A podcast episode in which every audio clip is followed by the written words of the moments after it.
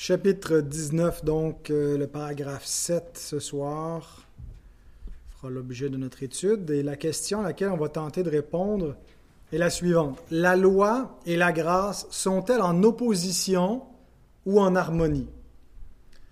ça dépend à qui vous posez la question. On dirait parfois que certains confondent loi et évangile, d'autres euh, les opposent absolument. Alors, on va tenter de clarifier tout cela et euh, voici la réponse courte d'abord. En ce qui a trait à notre justification, la loi et la grâce présentent deux moyens antithétiques pour obtenir la vie éternelle. En ce qui a trait aux usages de la loi dans la vie du chrétien, elles sont en harmonie avec la grâce de l'Évangile qui confirme la loi. Donc, ça dépend de quoi on parle, autrement dit. Euh, si on parle de la justification, il y a une opposition radicale entre la loi et l'Évangile.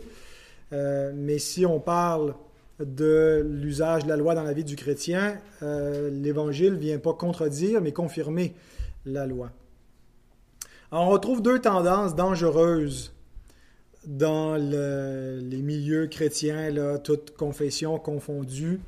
Euh, d'un côté, certaines tendances qui tendent à amalgamer loi et évangile, des tendances qui s'apparentent un peu euh, à des courants historiques comme euh, le, pélagianisme, qui, euh, le pélagianisme qui était vraiment un salut par les œuvres, mais il y a différents degrés et à différents moments dans l'histoire, même aujourd'hui, il y a des, contemporains dans les milieux réformés qui voient une certaine dose de la justice de l'homme dans le, le salut euh, mais une autre tendance dangereuse aussi, c'est de les opposer radicalement.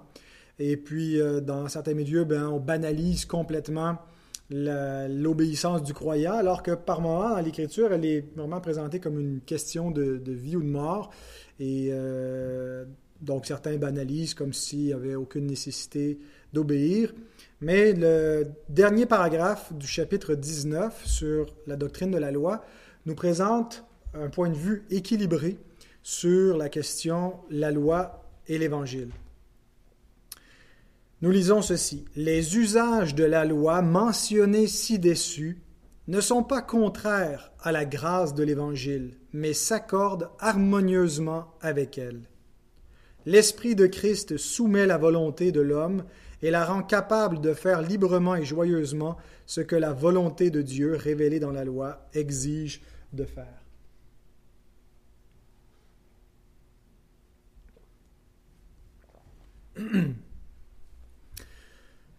Alors quand la confession dit que les usages de la loi s'harmonisent harmonieusement avec l'Évangile, avec la grâce de l'Évangile, elle fait référence à des usages spécifiques et non pas à tout usage confondu de la loi.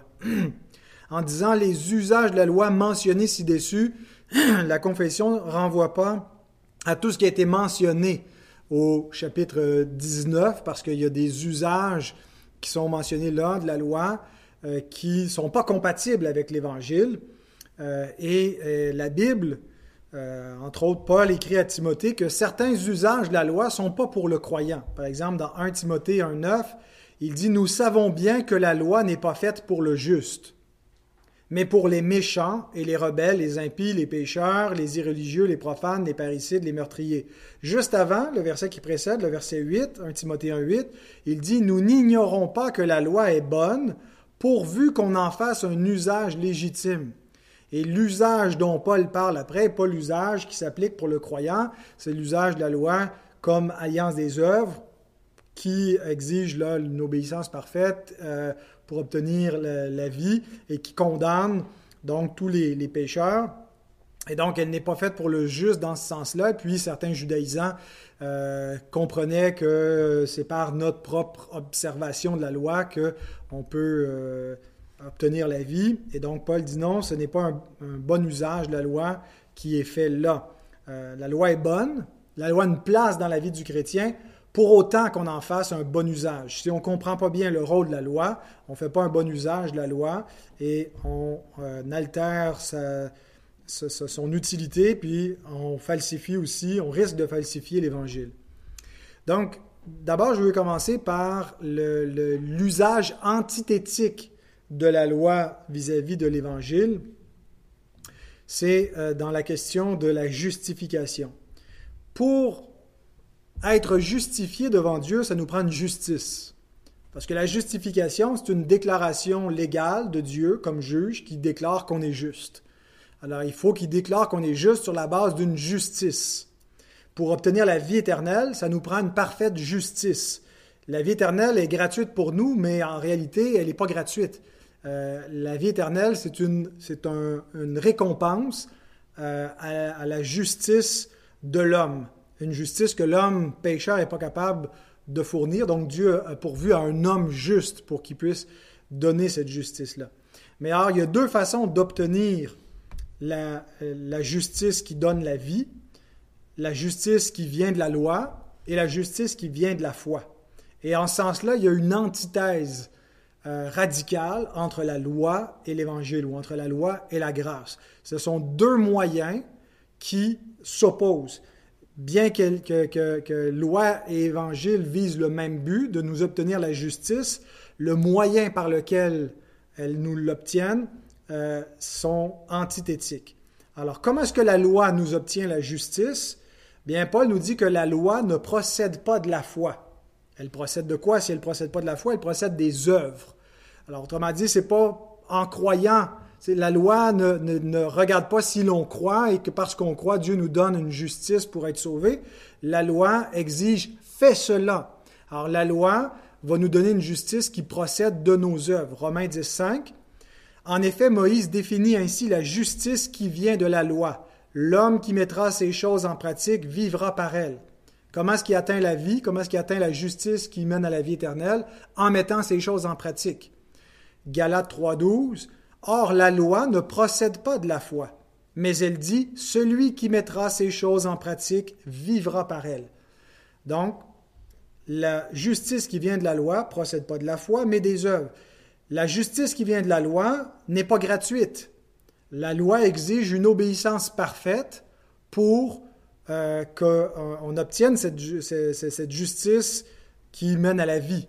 Lévitique 18.5, vous observerez mes lois et mes ordonnances, l'homme qui les mettra en pratique vivra par elles.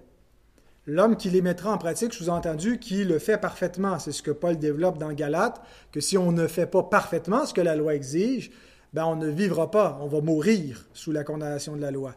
Donc la loi ne donne pas gratuitement, elle exige la justice. Jésus répond euh, au docteur de la loi qui vient à lui puis qui dit que dois-je faire pour avoir la vie éternelle? Euh, et puis euh, il lui cite les commandements de Dieu. Et Jésus lui dit tu as bien répondu fais cela et tu vivras. Luc 10 28 alors Jésus dit ici la façon d'obtenir la justice et la vie éternelle en observant la loi ben, tu dois faire cela pour vivre. C'est pas crois cela et vis c'est fais cela et vis. Alors ça c'est la justice qui vient de la loi elle donne la vie éternelle, mais comme une récompense et, non pas comme un don gratuit. Et euh, elle ne fait aucune miséricorde pour le péché. La grâce euh, donne la justice après de nombreuses fautes. La loi, après une seule faute, déclare la mort. Il ne suffit que d'une désobéissance, d'une transgression, et c'est fini. La loi n'a aucune euh, miséricorde en réserve pour ses transgresseurs. Romains 4.4, à celui qui fait une œuvre, le salaire est imputé non comme une grâce, mais comme une chose due. Donc, la justification par les œuvres est pas une grâce, est un salaire. Galates 3.10 Tous ceux qui s'attachent aux œuvres de la loi sont sous la malédiction, car il est écrit Maudit est quiconque n'observe pas tout ce qui est écrit dans le livre de la loi et ne le met pas en pratique. Donc, devant la loi, pour obtenir la justice qui donne la vie, ben, il faut être parfait faut être sans péché, il faut une justice totale, exacte, personnelle, rigoureuse, euh, comme on a vu dans euh, ce chapitre 19 de la confession de foi. Maintenant, la justice qui vient de la grâce, comment est-ce qu'elle vient? Elle s'obtient exclusivement par le moyen de la foi. Euh, elle procède de la foi. Romains 3, 28, Paul dit, Nous pensons que l'homme est justifié par la foi sans les œuvres. Il démontre d'un côté qu'un pécheur ne peut pas être justifié par les œuvres de la loi, qu'il peut seulement être condamné. Et donc, si l'homme est justifié, bien, euh, c'est par la foi sans les œuvres, sans ses œuvres à lui. Galates 2.16, euh, néanmoins, sachant que ce n'est pas par les œuvres de la loi que l'homme est justifié, mais par la foi en Jésus-Christ, nous aussi nous avons cru euh, en Jésus-Christ afin d'être justifiés par la foi en Christ et non par les œuvres de la loi, parce que personne ne sera justifié par les œuvres de la loi. La justice qui vient de la grâce est un don de grâce qui procure gratuitement la vie éternelle, qui ne peut pas se mériter. Et la façon que Dieu nous procure cette justice-là, c'est en nous donnant un médiateur qui accomplit la loi pour nous. Romains 5, 15 à 20 euh, met un parallèle entre Adam et Christ, la désobéissance du premier versus l'obéissance du second, l'imputation de la faute d'Adam à tous ses descendants, l'imputation de la justice de Christ à tous ceux qui croient, et il en résulte la vie éternelle pour eux et la mort éternelle pour ceux qui sont en Adam. Alors c'est un don. Euh, Dieu donne la justice qui nous est nécessaire, puis le seul moyen de l'obtenir, c'est en croyant, non pas en faisant. Et il en résulte qu'il n'y a aucune possibilité de se vanter, aucune possibilité même de se confier dans sa propre justice, de mettre sa confiance en soi pour euh, trouver notre, notre assurance devant Dieu, notre statut devant Dieu. Romains 3, 27. Où donc est le sujet de se glorifier? Il est exclu. Par quelle loi? Par la loi des œuvres? Non, mais par la loi de la foi. Le principe de la justification par la foi retire à l'homme justifié toute raison de se glorifier. Tout ce qu'il peut faire, c'est remercier Dieu pour ce cadeau. Euh, Paul, dans Philippiens 3, explique qu'il aurait eu sujet euh, de mettre sa confiance dans la chair selon les critères des, pharisiens, euh, selon son, statut de juif, son zèle de pharisien, mais dit tout ça qui était pour moi un gain, je le vois maintenant comme, comme des ordures.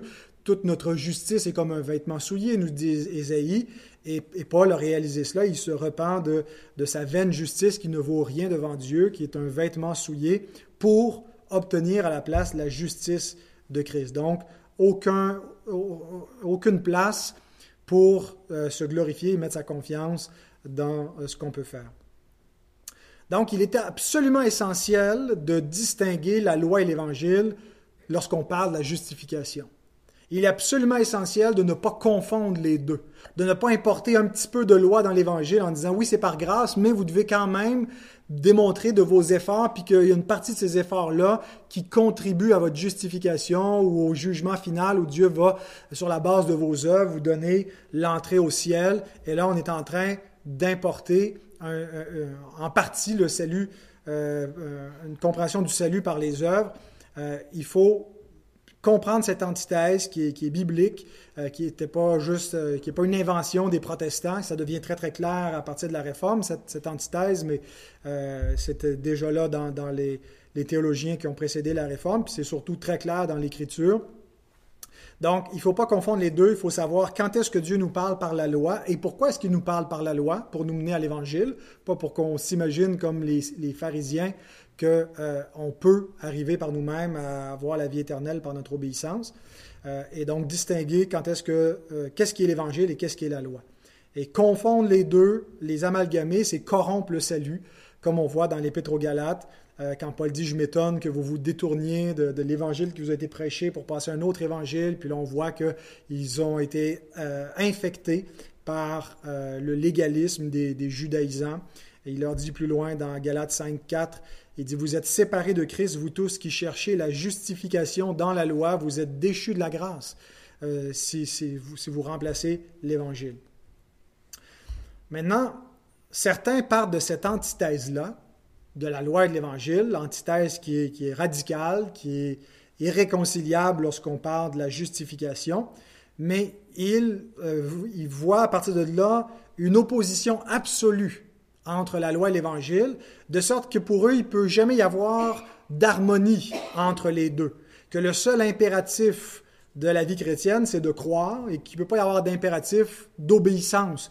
Et que si on cherche à observer la loi, à obéir à la loi, bien, on contredit un peu le salut par grâce, qu'on démontre qu'on met notre confiance dans nos œuvres, euh, qu'on n'a pas confiance vraiment dans la grâce et on se soucie de, de, de l'obéissance et qu'on cherche à produire une, conformité dans notre vie à ce que la loi de Dieu exige. Eh bien ça, je pense que c'est une erreur. Parce que l'Écriture oppose pas la loi et l'Évangile de cette façon-là. Elle l'oppose pas de manière absolue. Elle l'oppose quand on parle de la justification. Mais par la suite, l'Écriture nous montre qu'il euh, y a une harmonie entre la loi et l'Évangile. Que la justification ne vient pas par une abolition de la loi par l'Évangile, mais par une confirmation de la loi par l'Évangile. Alors, premier exemple à cet effet, après nous avoir dit que l'homme est justifié par la foi sans les œuvres de la loi dans Romains 3, 28, Paul pose la question, Annulons-nous donc la loi par la foi? Loin de là, au contraire, nous confirmons la loi.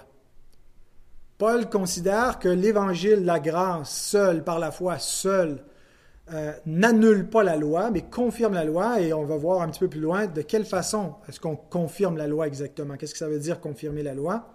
Euh, deuxième exemple, dans Galates, les deux principales épîtres pour la, doctrine de la justification, Romains et Galates, euh, après euh, nous avoir dit que l'héritage du salut s'obtient par la promesse et non par la loi, par la foi dans la promesse et non par l'obéissance à la loi dans Galates 3.18, Paul pose la question, la loi est-elle donc contre les promesses de Dieu? Parce que la loi est arrivée après la promesse à Abraham, 430 ans plus tard, pour être plus précis. Est-ce que ça veut dire que Dieu a comme changé d'idée, donné un autre plan? C'est pourquoi est-ce que la loi est contre les promesses? Loin de là.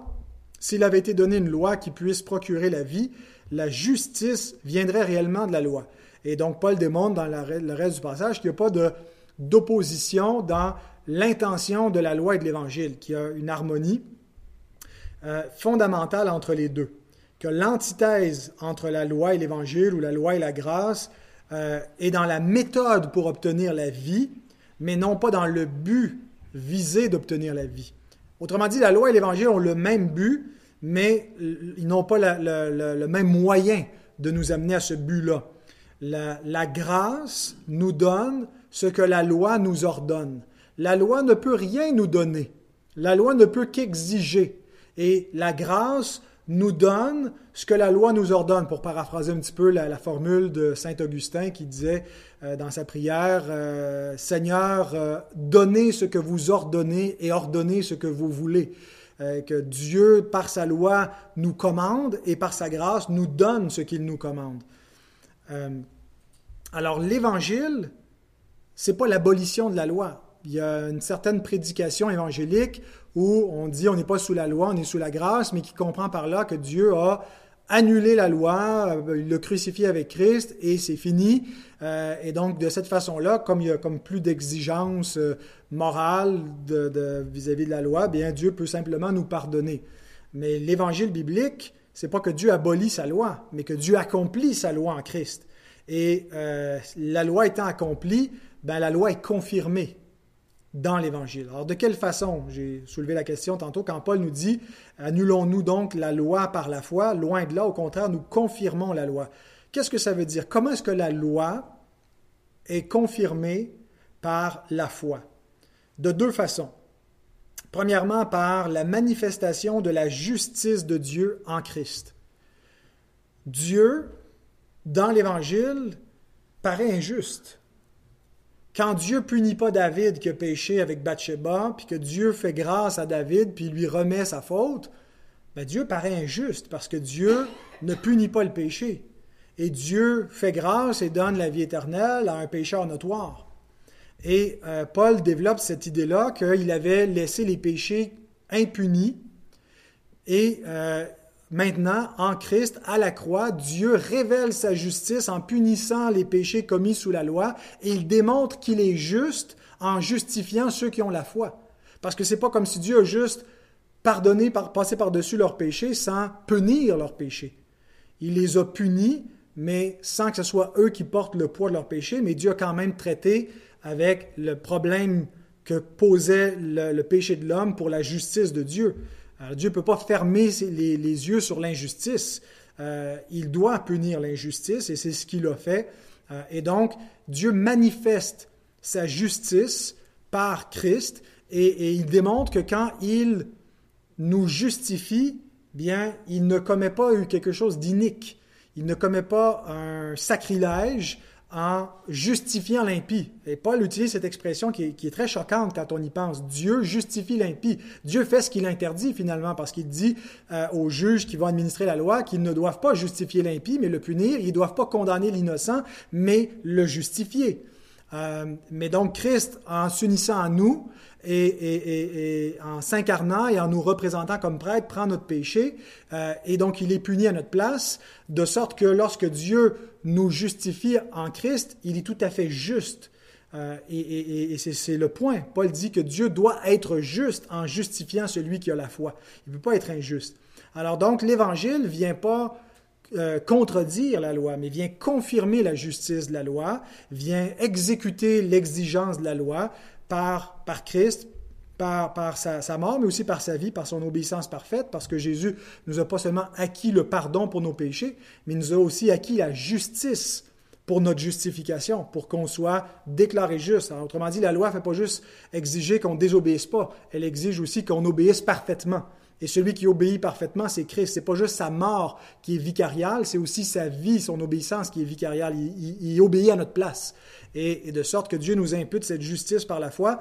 Et tout ça confirme donc la loi, de sorte que c'est le, premier élément, comment la, foi euh, confirme la loi. La deuxième façon, c'est par l'obéissance euh, des croyants cette obéissance qui est produite par le Saint-Esprit en nous.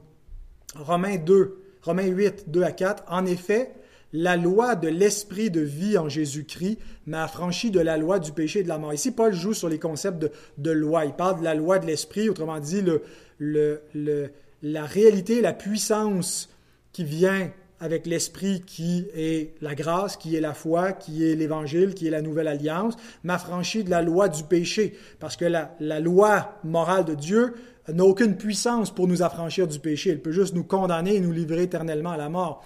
Mais dans la grâce de Dieu, donc, la loi de l'Esprit m'affranchit de la loi du péché. On n'est plus sous la condamnation, car chose impossible à la loi, parce que la chair la rendait sans force, Dieu a condamné le péché dans la chair en envoyant à cause du péché son propre Fils dans une chair semblable à celle du péché, et cela afin que la justice de la loi soit accomplie en nous qui marchons non selon la chair, mais selon l'Esprit.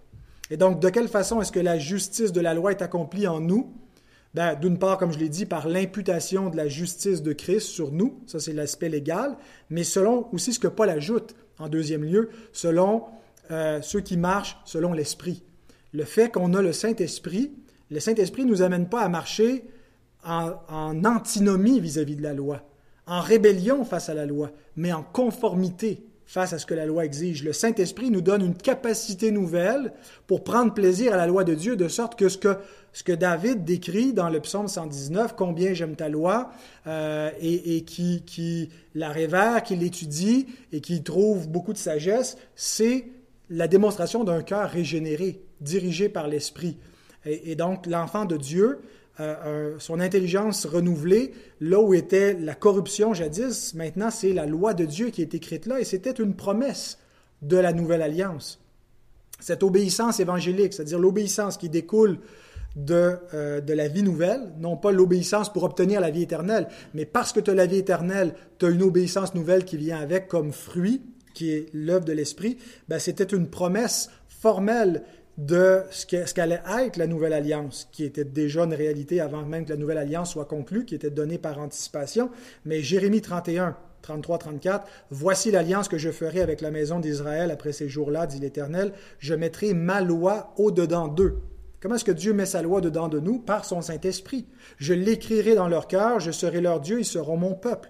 Donc, Dieu, il n'y aura plus d'inconvertis avec des cœurs incirconcis, mais tous ceux qui font vraiment partie du peuple d'alliance dorénavant sont des gens régénérés, euh, qui sont renouvelés par l'Esprit. Et là où c'était le siège de la corruption, maintenant, c'est le renouvellement de l'intelligence, et Dieu y inscrit sa loi. Et donc, euh, on pourrait lire le reste du passage, Jérémie 31, 33, 34, tout ça découle de la grâce de l'Évangile accompli par Christ. Donc la loi écrite sur le cœur forcément produit une conformité à la justice de la loi, et ça c'est la deuxième façon que l'Évangile confirme la loi. Première confirmation par l'imputation de la justice de Christ, deuxième par l'obéissance des croyants. Maintenant, est-ce que cette obéissance est parfaite? Si on voit encore du péché dans notre vie, est-ce qu'il faut conclure que ben, je ne dois pas être régénéré parce que je, prends encore plaisir au péché dans ma vie, et puis parfois j'ai de la difficulté à obéir? Bien, Paul nous parle de cette obéissance du croyant comme d'une obéissance imparfaite. Dans le chapitre qui précède Romains 8, Romains 7, 22 à 23, il dit Car je prends plaisir à la loi de Dieu selon l'homme intérieur, mais je vois dans mes membres une autre loi qui lutte contre la loi de mon entendement et qui me rend captif de la loi du péché qui est dans mes membres. Et donc, pendant cette période d'espérance du salut, parce qu'on est sauvé en espérance, le chrétien vit dans cette dichotomie où il prend plaisir d'un côté à la loi de Dieu dans l'homme intérieur parce qu'il est renouvelé par l'Esprit, mais comme il n'est pas encore ressuscité, euh, et qui n'a que les arts de l'esprit, que euh, euh, le début de la résurrection finale, ben, il y a encore ce vieil homme qui est là et qui lutte en lui, et donc le croyant est divisé. Mais si on voit ce combat-là, c'est bon signe. Si on voit qu'on prend plaisir à la loi de Dieu et quand on pêche, on est attristé, puis qu'on combat notre, notre, notre, péché et qu'on tend vers la perfection, puisque Jésus dit Soyez donc parfaits comme votre Père céleste est parfait, et que Jean nous dit celui qui dit je l'ai connu et qui ne garde pas ses commandements est un menteur et la vérité n'est point en lui, mais l'amour de Dieu est véritablement parfait en celui qui garde sa parole et par cela nous savons que nous sommes en lui. Et le mot parfait, ce n'est pas un adjectif, c'est un verbe ici. Euh, l'amour de Dieu est véritablement parfait, veut dire est en train d'être parfait par Dieu. Dieu est en train de parfaire son amour en nous. Ce n'est pas l'idée que nous avons parfaitement l'amour de Dieu, mais que nous sommes euh, de plus en plus en train d'apprendre à aimer Dieu, d'apprendre à aimer la justice de Dieu, d'apprendre à aimer notre prochain parce que Dieu parfait son amour en nous. Et donc, la preuve que nous l'avons connu, c'est que nous marchons dans ses traces, que nous aimons ce qu'il aime et que nous apprenons à détester ce qu'il déteste. Alors, ceci, c'est un cœur circoncis. C'est l'amour qui, euh, nous façonne et qui est répandu quand Paul dit que l'amour est répandu par le Saint-Esprit en nous. C'est la sanctification. Tout ça, c'est l'œuvre de l'Esprit. C'est différents termes, mais qui nous parlent toutes la même chose. Et cette œuvre démontre que la loi et la grâce s'accordent harmonieusement, que la loi nous a menés à Christ, mais Christ utilise la loi ou nous ramène à la loi pour nous montrer euh, ce qui plaît à son Père et, ce que Dieu veut en nous. Et Dieu lui-même avait annoncé, Ézéchiel 36, 27, Je mettrai mon esprit en vous et je ferai en sorte que vous suiviez mes ordonnances et que vous observiez et pratiquiez mes lois. C'est un verset clé pour nous montrer que cet usage de la loi est en parfaite harmonie, s'accorde harmonieusement avec la grâce de l'Évangile. Donc, ainsi, le ministère de l'Esprit produit la justice exigée par le ministère de la loi.